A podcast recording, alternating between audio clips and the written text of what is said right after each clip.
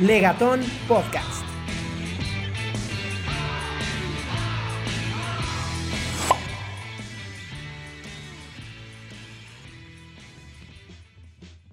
Hola, ¿qué tal amigos? Bienvenidos a un nuevo episodio de nuestro podcast de Legatón. El día de hoy tenemos el honor de tener a un invitado muy especial. Él es el comisionado licenciado Jorge Armando García Betancourt. Licenciado, bienvenido. Muchas gracias por la invitación. Estoy a la orden. También nos acompaña el maestro Octavio Orellano. Octavio, bienvenido. Gracias, Isabel. Y bueno, el día de hoy vamos a hablar de un tema muy, muy interesante que es el acceso a la información. Y para empezar con este podcast, tenemos algunas preguntas ya, ya preparadas. Y bueno, arrancamos. ¿Qué es la información pública, licenciado? La información pública es estrictamente la que genera toda aquella entidad que ejerce recurso público. Es decir, no nada más se trata de los gobiernos de los estados, gobiernos municipales, sino que va más allá, incluye también lo que son feicomisos, partidos políticos, todos, todos aquellos este, entidades que ejerzan un recurso público. ¿Y qué tipo de información se puede pedir? En, en, cuanto a los sujetos obligados, que en este caso tenemos 104 en el Estado, se pueden pedir lo que son eh, información como presupuesto, como contratos, este, eh, plantillas de personal o estructura orgánica, marco jurídico, etc. Sí, es, muy, es muy variada y muy amplia la información que se, que se, tiene, que se puede pedir y que es obligación de las, de las entidades o de los sujetos obligados, como llamamos nosotros, ante la ley que puede acceder el ciudadano. Sí, eh, comisionado, eh, hablábamos ahorita antes de iniciar el podcast de, eh, bueno, usted es comisionado del, del, ITEA, aquí en el estado de Aguascalientes, bueno, nos escuchan en, en todo México, pero ¿cómo hay esta confusión general de, del del órgano mm, federal o de la autoridad federal que, que, ve los temas de transparencia, que ve los temas de, de protección de datos y pues están este, eh, pues, organismos locales. Eh, ¿cuál, es, ¿Cuál es esta diferencia entre uno y otro? Ok, en efecto. En cada estado, este, en las 32 entidades federativas, existen órganos garantes. Les da eh, precisamente la, la facultad el artículo sexto constitucional y independientemente de eso está lo que es el, el Instituto Nacional de Acceso a la Información, antes CIFAI. Ese instituto eh, tiene que ver con las cuestiones del gobierno federal, de instancias federales, es decir, con gobierno de la República, como la Secretaría de Salud General, la Secretaría de Educación o de fideicomisos a nivel nacional. O el INE, por ejemplo. Políticos, el, el INE, así es, ¿verdad? Como organismo autónomo también es sujeto obligado. Incluso, quiero comentarles que eso también muchas veces no lo sabe la ciudadanía, el propio órgano garante es un sujeto obligado. ¿Sí? ¿Por qué? Porque también ejercemos recursos. ¿Quién cuida a quién, no? Exactamente. Entonces, también tenemos nosotros la obligación de subir nuestras obligaciones comunes y específicas que marca la propia ley. ¿verdad? Y es algo que muchas veces pues no se conoce, ¿verdad? Pero esa es la, la gran diferencia, ¿no? El, el, el, INAI ve temas a nivel federal, ¿sí? El, ellos tienen sus propios sujetos obligados en el tema de datos personales también, ¿sí? Y los órganos garantes ven a nivel local, a nivel entidad. Como ciudadana, ¿cuál es la solicitud que yo tengo que realizar o a dónde, a dónde tengo que acudir para solicitar esta información? Depende del órgano al que yo me quiera referir. Sí, esa es una, una pregunta muy importante y, y, es a lo que se ha enfocado prácticamente en los últimos años los órganos garantes. Existe una plataforma nacional con, con un sistema de acceso a la información que ahorita acaba de migrar y ahora se llama CISAI 2.0. Ustedes ingresan a la, Plataforma Nacional de Transparencia y ahí viene toda una este, descripción de cómo acceder este, a la solicitud. Es decir, eh, llenas los formatitos, llenas un usuario, tu contraseña y de ahí se, se despliega lo que son las entidades federativas y se despliega también lo que son los sujetos obligados para que el particular pueda acceder a la información. Y sí recalco mucho el tema de que se ha dado mucho énfasis al tema de, de, cómo solicitar la información, pero donde creo tenemos un campo fértil es cómo puedo conocer de la información antes de solicitarla. ¿Sí? Este, que es lo, lo más importante. Es decir, los sujetos obligados de manera trimestral cargan información al sistema, ¿sí? que viene siendo el CIPOT. ¿sí? Entonces, en ese portal ya está cargada por obligación la información de todas las entidades, del gobierno municipal de Aguascalientes, del gobierno del estado, que a diferencia del gobierno del estado y gobierno de, Aguascalientes, es que en el gobierno del estado sí están dados de alta varios sujetos obligados. Es decir, en el, municipio nada más tenemos el municipio como tal, no lo tenemos eh, desagregado como sujetos obligados, ayuntamiento, servicios públicos, no, el gobierno del estado sí, porque es más grande. En estos informes ya ves este, pues algo que tal vez que querías preguntar y ya está, ¿no? sí, eso es lo importante. Y yo creo que eh, nos debemos enfocarnos, y lo he practicado yo con mis compañeros comisionados, eh, para poder difundir toda esa parte y culturizar a la gente de dónde está la información. Antes de, de decirles que ya se ha hecho mucho a nivel nacional y local, ¿sí? el cómo hacer una solicitud de información. Pero si yo te digo dónde está, pues es más sencillo y te evitas el trámite de solicitar la información. Hay que enseñarle a la ciudadanía dónde está esa información para que la pueda consultar. ¿sí? Y ya derivado de que si esa solicitud, o más bien, si esa consulta que hace el ciudadano a esa información no es con los requisitos que nos marca la ley, no es accesible, no es verificable, no es comprobable, pues entonces sí generas la solicitud de información y si estás inconforme con esa solicitud, aplica lo que es el recurso de revisión que contempla la ley, ¿verdad? Pero nos, nos pudiéramos obviar este, ese trámite si, si enfocáramos más el tema de culturizar esa parte, que es donde el ITEA se va a enfocar un poquito en, los subsecuentes años a hacer trabajo y políticas públicas encaminadas a que el ciudadano conozca el cómo puede acceder a la información que ya está cargada.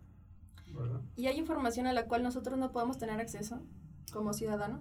Ah, hay información, asimismo lo, lo, lo, contempla la ley, en donde se puede clasificar este, como reservada o confidencial. ¿sí? Para esto, este, en cada sujeto obligado, en cada entidad, tiene que existir lo que son las unidades de transparencia y los comités de transparencia, que en su caso son los que tendrían que clasificar esa información este, como reservada o confidencial. ¿Sí? Este, tienen que hacer varios requisitos que marca la ley, este, como es la prueba de daño. ¿sí? Vamos a poner un ejemplo, por ejemplo, en temas de seguridad, ¿sí? que son cuestiones que, que tienen que ver con datos sensibles de investigación. Bueno, esa parte se puede, se puede clasificar, pero ojo, no por el simple hecho de que digan, es una cuestión de seguridad, ya la voy a clasificar. No, tengo que hacer una clasificación correcta. Me voy más atrás, clasificarla, pasarla por el comité, emitir un acta. Sí, muchas veces nos encontramos, nosotros como comisionados, el hecho de que el sujeto obligado, pues, realiza una supuesta clasificación, pero sin hacer este procedimiento que acabo de mencionar, ¿verdad? Entonces, ya en las resoluciones se les pide que hagan un acta de comité y que valoren si la clasificación es correcta en reservada o confidencial. A propósito de eso, me parece que hoy la Suprema Corte dio un revés a, eh, así decía la nota, al gobierno de López Obrador porque eh, había clasificado como reservada eh, cierta información de, parece que era el tema del aeropuerto que no, mm, las, las mega obras más bien, las llamadas mega obras como... Eh, mm, pues como información clasificada. Como información clasificada, el tren, eh, tren, tren Maya.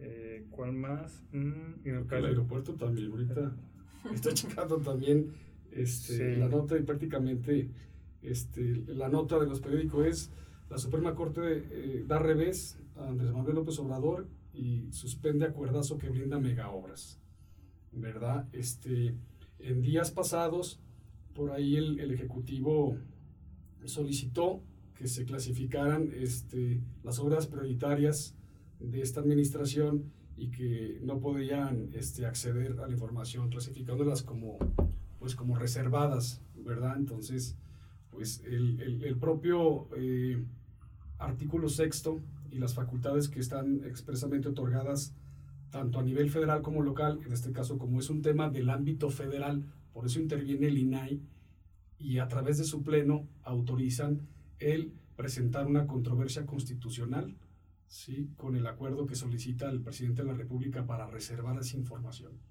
Si es, es, un, es un atraso, el, el, hecho de que el presidente de la República quiera este, eh, o no quiera transparentar el ejercicio de los recursos de, los, de las próximas obras que tengan planeadas o programadas por el gobierno federal. ¿sí? Entonces, le dio la razón la Suprema Corte de Justicia al INAI, que como lo menciono, dentro de su seno, autorizaron presentar esa controversia constitucional y hoy resuelve y le da un revés al, al acuerdazo, como viene en la nota del presidente Andrés Manuel. Si fuera, por ejemplo, un tema a nivel local para poder distinguir y que la gente que nos escucha sepa, bueno, sería a nivel local, si este, podríamos nosotros de la misma manera, como pleno, autorizar, porque tenemos esa facultad en, en, el, en el pleno de autorizar este, por nuestra mayoría eh, este, de nuestros miembros el presentar controversias constitucionales. Es, es, lo interesante también de que nos faculta tanto la Ley General de Transparencia como la ley local. Sí, porque parecía ser que, bueno, esto de las mega obras, eh, pues no, mm, como el ejemplo anterior que mencionaba, no se justifica, pues tal vez tanto a simple vista como un tema de seguridad, ¿no? Exacto. Es decir, lo mencionábamos, no basta con decir, ah, lo clasifico ya como, como información reservada o confidencial, no. La ley te pide requisitos para poder hacerlos, ¿no? Como la, una, uno de los requisitos es, es este, la prueba de daño, o sea, que qué es lo que va a ocasionar este, o qué es, qué es lo que va a afectar si se, si se transparenta esa información. Entonces tiene que ser una serie de requisitos para hacerlo. Y aquí, pues es a todas luces eh, que era injustificado sí, el acuerdo que, que, estaba planteando el presidente de la República. Bueno, regresando un poco a las solicitudes, ¿tienen que estar fundamentadas, motivadas o a cualquier persona les, le pueden brindar esta información? La solicitud Simplemente este, es la, la, la, simple pregunta que realiza el ciudadano, no debe de estar fundamentada ni mucho menos motivada, ¿verdad? Precisamente para lo, lo, lo, la, la, intención del legislador precisamente es para que puedan acceder todos los ciudadanos, ¿sí? Y no se tenga que utilizar el tema de un abogado para poder acceder a un derecho humano que Exacto. tenemos como ciudadanos. ¿Y, ¿Y qué puedo hacer si a mí me niega la información? Tienes el, de, eh, derecho a presentar un recurso de revisión ante el órgano garante. Por eso somos órgano garante, porque garantizamos sí, la transparencia o el acceso a la información. Al mismo a donde yo estoy solicitando la información. A través del sistema, a ti te va, te va, tú vas a enviar la solicitud, la cual le va a llegar al sujeto obligado. El sujeto obligado tiene un término de 10 días para contestar. ¿sí? En ese término vamos a suponer que te contesta, pero tú no estás de acuerdo con esa solicitud a través del mismo sistema te da la opción de presentar un recurso.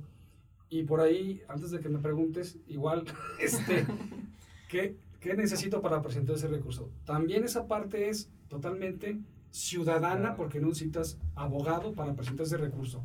Basta con que te inconformes con la respuesta que te dio el sujeto obligado. Es similar, por ejemplo, se me ocurre al, eh, a ciertos supuestos en el juicio de amparo, ¿no?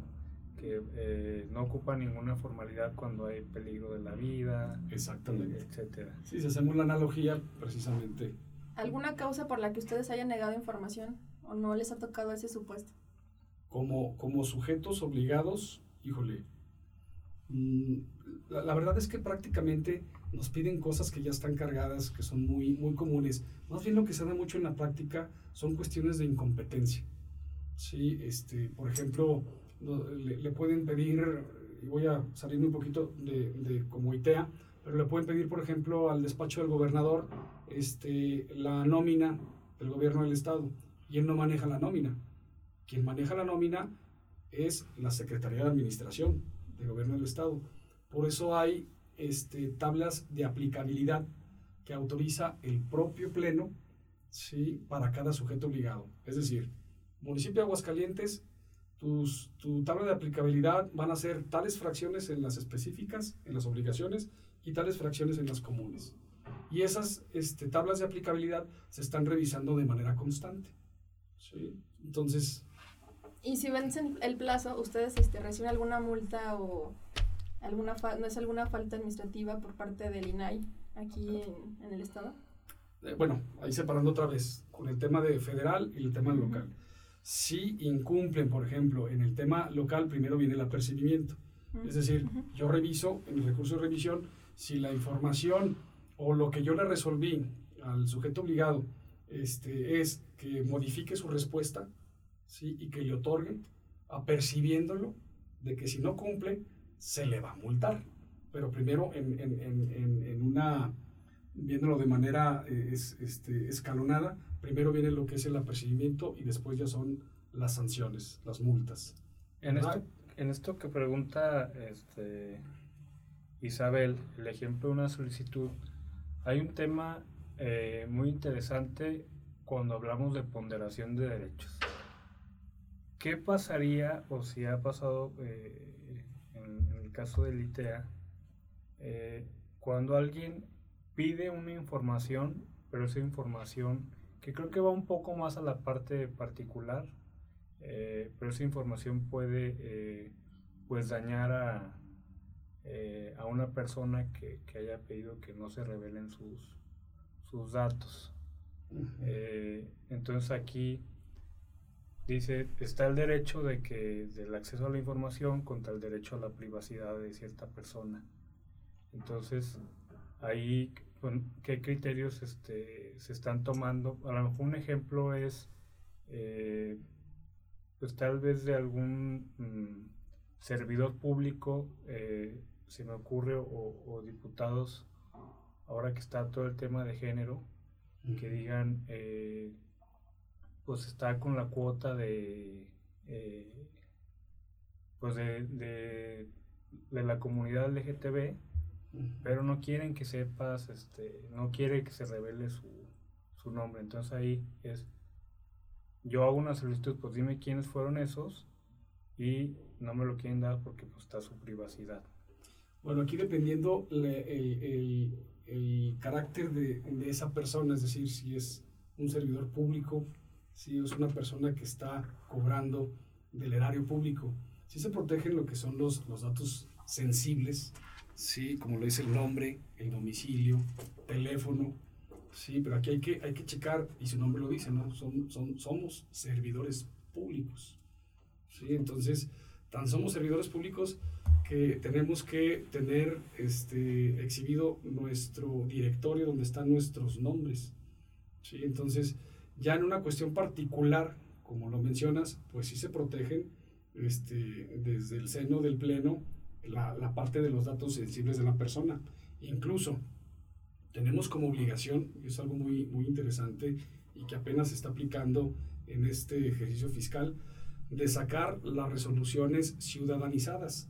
En el caso del Poder Judicial ya son las versiones públicas de las sentencias, en donde precisamente vienen, vienen, vienen tachadas porque ahí es un asunto entre particulares, sí. ¿sí? que es a donde, donde creo yo que va, va relacionada tu pregunta. Es un asunto, por ejemplo, de carácter civil. Carácter civil son dos particulares, pero resuelve el Poder Judicial, que es un, poder el cual ejerce un recurso público. Entonces, yo quiero solicitar que me digas, pues, quiénes son las partes ¿sí? Entonces se va a reservar el tema de los datos porque son sensibles, porque no los podemos proporcionar. ¿sí? Entonces sí se le da ese tratamiento y si no se sanciona. Ahorita ya con el tema del Poder Judicial, ellos eh, realizaron lo que es un, un sistema, un software que, que te automático esa versión pública de las sentencias. Nosotros acabamos de adquirir hace menos de un mes un programa que nos que nos otorgó el órgano garante de Jalisco a través del Supremo Tribunal del Estado de Jalisco, que se llama ELIDA. Este programa digo, es, muy, es muy sencillo y muy práctico, lo, voy a explicar rápidamente, porque es muy sencillo aparte. imaginemos un, eh, un, formato de Word en la computadora, donde tenemos en la parte superior varias este, ventanitas como archivo, edición, pues imagínense otra ventanita más donde le vamos a, picar esa ventanita y nos va a desplegar ya el tema de qué datos queremos este, eh, proteger. Ya tú le pones nombres y, en automático todos los nombres del, texto los tacha. E incluso más allá les pone el, fundamento legal. Sí, entonces esa parte está, se me hace muy padre, muy innovadora y, estamos en pláticas con el Supremo, de este Tribunal de aquí del Estado, para podérselos también ofrecer, darles ese insumo que ahorita está por llegar al instituto, ya, ya se firmaron los convenios de colaboración, para que ellos puedan sopesar si está mejor el que tienen o el que les estamos ofreciendo de manera gratuita incluso, ¿verdad? Y ahí, por ejemplo, viene ya todo ese tema de datos personales protegido. Igual nosotros, igual nosotros tenemos que sacar, y es una obligación este, que tenemos eh, como órgano garante, el sacar nuestras versiones públicas de nuestras resoluciones. Precisamente protegemos los datos. Hablando de, protección y de este software que se, que se menciona, eh, creo que también hablábamos de la, de la falta de cultura al exterior, pero también al interior, que los servidores públicos pues no tienen conocimiento ni siquiera que es una obligación proteger los datos. Pero eh, como segundo paso, los mecanismos de cómo vas a proteger esos, esos, esos datos, ¿no?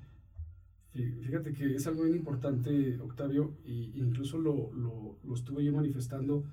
Tuve el, honor de que invitaran a la, a la, construcción del plan de desarrollo municipal del, del municipio de Aguascalientes en la mesa precisamente de rendición de cuentas y transparencia. Era una mesa que coordinaba tanto el órgano interno de control como la coordinación de transparencia del municipio de la capital. Y bueno, se hizo ahí un ejercicio para la construcción de este documento, que es un documento pues prácticamente base para la, las administraciones públicas municipales. Y precisamente tocaba yo ese punto, ¿no? El, el hecho de que le dejan la responsabilidad única y exclusivamente a los órganos garantes.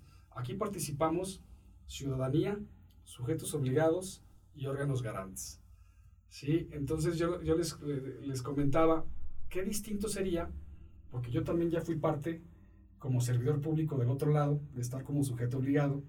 Digo, ¿qué, qué diferente sería cambiar la percepción a través de la capacitación de los servidores públicos si ya la obligación que tienen como autoridad ya, ya el servidor público en automático la hiciera ya accesible, le hiciera ya transparente. ¿sí? Es decir, ¿por qué se tiene que esperar el sujeto obligado a que venga la verificación semestral para cargar la información cuando ellos tienen la obligación de cargarla de manera trimestral? Entonces, desgraciadamente cuando estamos del otro lado, me incluyo porque así lo, piensas y, y lo he vivido porque me tocó arrancar con el tema de la transparencia hace mucho tiempo, este, llega una solicitud y lo primero que hacemos como sujetos obligados es, ¿y ahora qué van a pedir? ¿Sí? En vez de cambiar toda esa, esa forma de pensar y decir, ok, si yo soy el jurídico, ¿sí? ¿Por qué no? Si ya sé que tengo que subir los contratos que estoy generando, en automático, en cuanto acabe mi contrato, acabo ya todo mi procedimiento de ese contrato, donde no me voy a meter a, a la tramitología de ese contrato, pero ya mi producto final, pues ya lo subo ¿sí? A, mi portal de obligaciones. Y todavía me voy a ir más allá, que ese es un tema de gobierno abierto y de proactividad por parte de los sujetos obligados. No simplemente me voy a quedar con subirlo al portal de transparencia, que es en donde me obliga, ¿no? Sino que a través de mi portal voy a, voy a, poner lo que más me pide la ciudadanía para que sea accesible y lo consulte. ¿Por qué tiene que el ciudadano batallar y pasar una serie de filtros para llegar? como bien de, este, comentabas, este, eh, ¿cómo le tengo que hacer para pedir algo y llegar hasta lo que yo quiero pedir con algo tan sencillo? Quiero saber cuánto ganan los empleados del municipio. Incluso a manera de preguntas frecuentes, ¿no? Claro. Este, y, y, eso ya, incluso acabamos de sacar un tema estadístico y es bien interesante lo que les voy a comentar, este, porque ustedes igual y van a suponer que el sujeto obligado que en sus verificaciones sacó un 10, ¿sí? es el, sujeto obligado este, que más le preguntan. Cuando dices tú, bueno, si, si él sacó 10, el 100% en la verificación, ¿qué quiere decir? Que tiene toda su información cargada. Entonces, si tiene toda la información cargada, ¿por qué es el sujeto obligado que más se le pregunta? ¿Sí? Mm. Entonces yo comentaba con mis compañeros comisionados, es que estamos este, cargando las pilas hacia otro lado. Yo creo que debemos de diversificar nuestras políticas y no nada más capacitar o culturizar con el tema de cómo solicitar. Él se adelanta, ya tienes información. Exacto. Entonces, ¿qué tal y si cambiamos el tema de la, de, con los sujetos obligados para asesorarlos, que eso también nos obliga, y capacitarlos, y decirles, ¿sabes qué? A ti te están preguntando, tienes cinco preguntas recurrentes. Esas cinco preguntas, al momento que se metan en tu portal, ponlas. Ya luego, luego en un, ¿cómo le llaman? En, un link o, en una ventana donde diga incluso preguntas más frecuentes y haga un desplegado. Eso es el tema de, de garantizar el acceso de que sean transparentes los gobiernos. ¿sí? En específico ahí es en qué se gasta el dinero todos los gobiernos, los institutos, los fideicomisos, transparentarlo. ¿sí? Por eso hemos evolucionado en esa parte que no tiene muchos años, tiene, este, nosotros tenemos como instituto, acabamos de cumplir 15 años. 20 años más o menos. el, Fox, el, local, el, local cumplimos este, 15 años. Entonces imagínense a nivel federal, más o menos andan arriba de 20 años, ¿verdad? Y tuvo ya una evolución de IFAI a, a INAI con sus facultades. Entonces, creo yo este, que, que, no basta con decirle al ciudadano, tú tienes el derecho de pedir información, porque ese es el artículo sexto constitucional. Hay otro tema, y lo pongo en la mesa, ahí para, para los comisionados del ITEA. Nosotros aquí en Legatón, ahorita que estamos por lanzar la plataforma 2022, estamos en una fase que le llaman testing o testeo. Estamos viendo cuál es la mejor experiencia para los alumnos, de tal manera que sea lo más simple, lo más sencilla eh, posible. Entonces, ya hay carreras incluso de eso, eh, vamos a un poquito, pero que le llaman experiencia de usuario, pues es aplicable a todo, a los bancos, al gobierno, a los particulares. Entonces, con mi experiencia al meterme a la página, puede llegar en cuánto tiempo y de qué forma al dato que quiero conocer. Tal vez puede ser algo tan simple como preguntas eh, frecuentes. Sí, así de fácil, ¿no? Y, este, y, creo yo que sí podemos llegar a esa parte. Yo, yo, yo creo que es una evolución, como es el tema de las cuestiones cibernéticas, eh, como tú bien lo mencionas, hasta el tema de cómo cómo operas tú este, tus aplicaciones, cómo utilizas el Internet, ¿verdad? Desde ahí hay un programa que se llama Plan DAI a nivel federal, que por sus siglas es Plan DAI es Derecho de Acceso a la Información, que ese programa va enfocado a sectores, a, sectores vulnerables, ¿no? Es, es, decir, para capacitarlos y que ellos funjan como capacitadores de cómo solicitar información. Yo cuestionaba un poquito ahí el tema sobre todo hacia dónde va enfocado. Este año Aguascalientes, quiero comentarles que sí participó en, el Plan DAE y se enfocó al tema de mujeres y universidades. Se sumaron algunas universidades, este, temas de algunas este, asociaciones de mujeres, ¿verdad? Y, yo iba más allá, que es a donde va mi comentario. ¿Cómo podemos llegar o cómo le, le, vamos a capacitar a gente para empezar que no tiene un celular o una laptop o una computadora para poder acceder a la, información. ¿Sí? Me preguntaban, ¿pero se puede generar por escrito? Claro que se puede generar por escrito. Sí, pero son sectores vulnerables. Entonces yo creo que las políticas públicas también de los gobiernos deben ir enfocadas también en esa parte. Y algunos ya los hemos cumplido, como es el municipio de la capital. El Internet general y gratuito. ¿sí? Pero si nos vamos a otros municipios, pues no hay Internet. Entonces ya no pidamos que Internet, ya, ya, ya es el tema de tener el, el, aparato para poder acceder. ¿sí? Entonces les digo yo, pues ya no hay que enfocarnos en esa parte. ¿sí? Yo me más con el tema como fue este año, alumnos universitarios, escuelas, para culturizar toda esa parte. Ahorita, pues no es lo mismo ahora que le llaman este, a las generaciones, ¿no? No es lo mismo la generación de los millennials este, a, a, las generaciones más, más adelante. Isabel es millennial. Todos queremos saber. Sí. No, yo lo veo con mi hija, ¿no? Que tiene 11 años.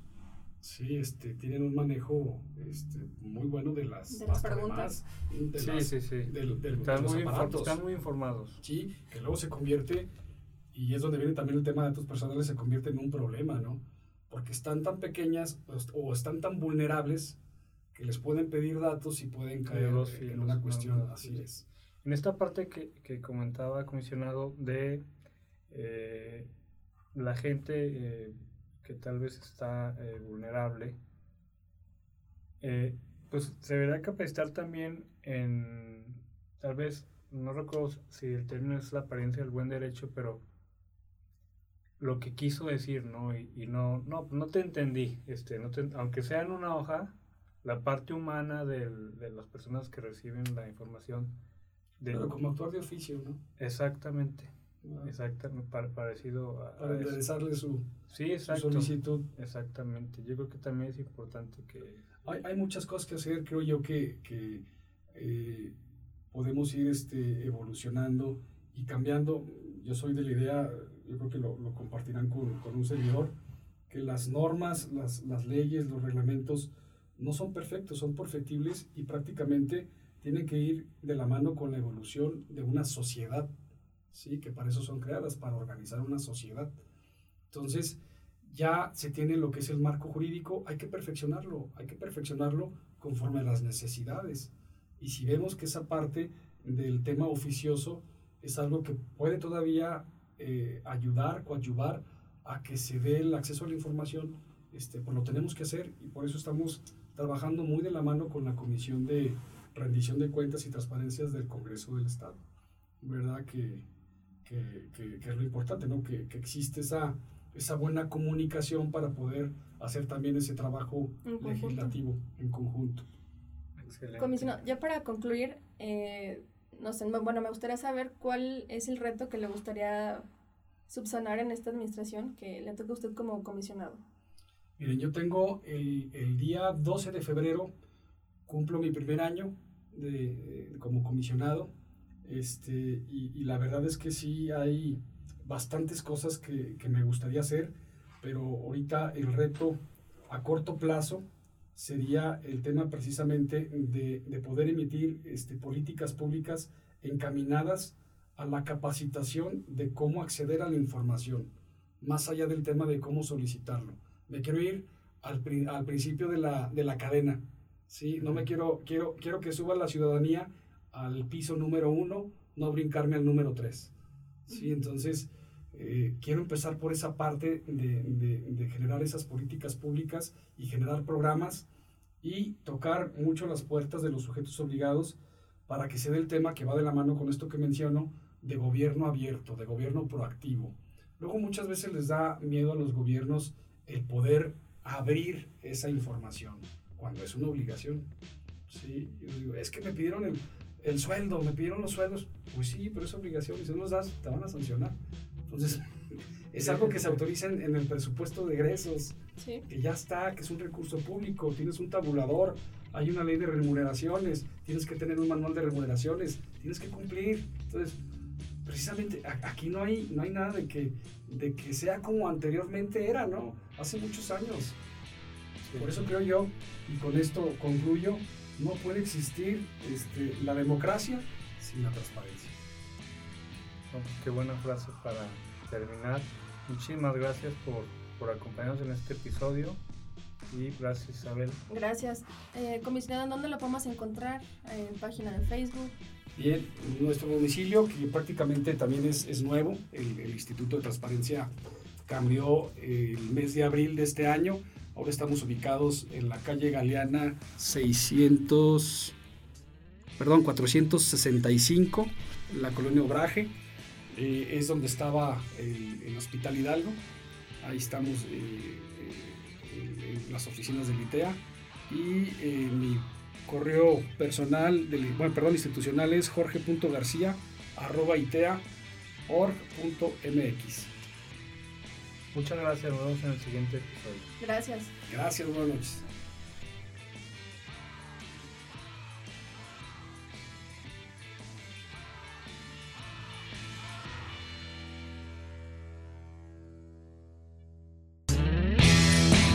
Gracias por escucharnos. Déjanos todos tus comentarios en cualquiera de nuestras redes sociales. Nos encuentras como Legatón no olvides compartir. Descarga también Legatón, un juego con el que podrás conocer más del derecho mediante preguntas y respuestas. Disponible para App Store y Play Store. Nos escuchamos la siguiente semana.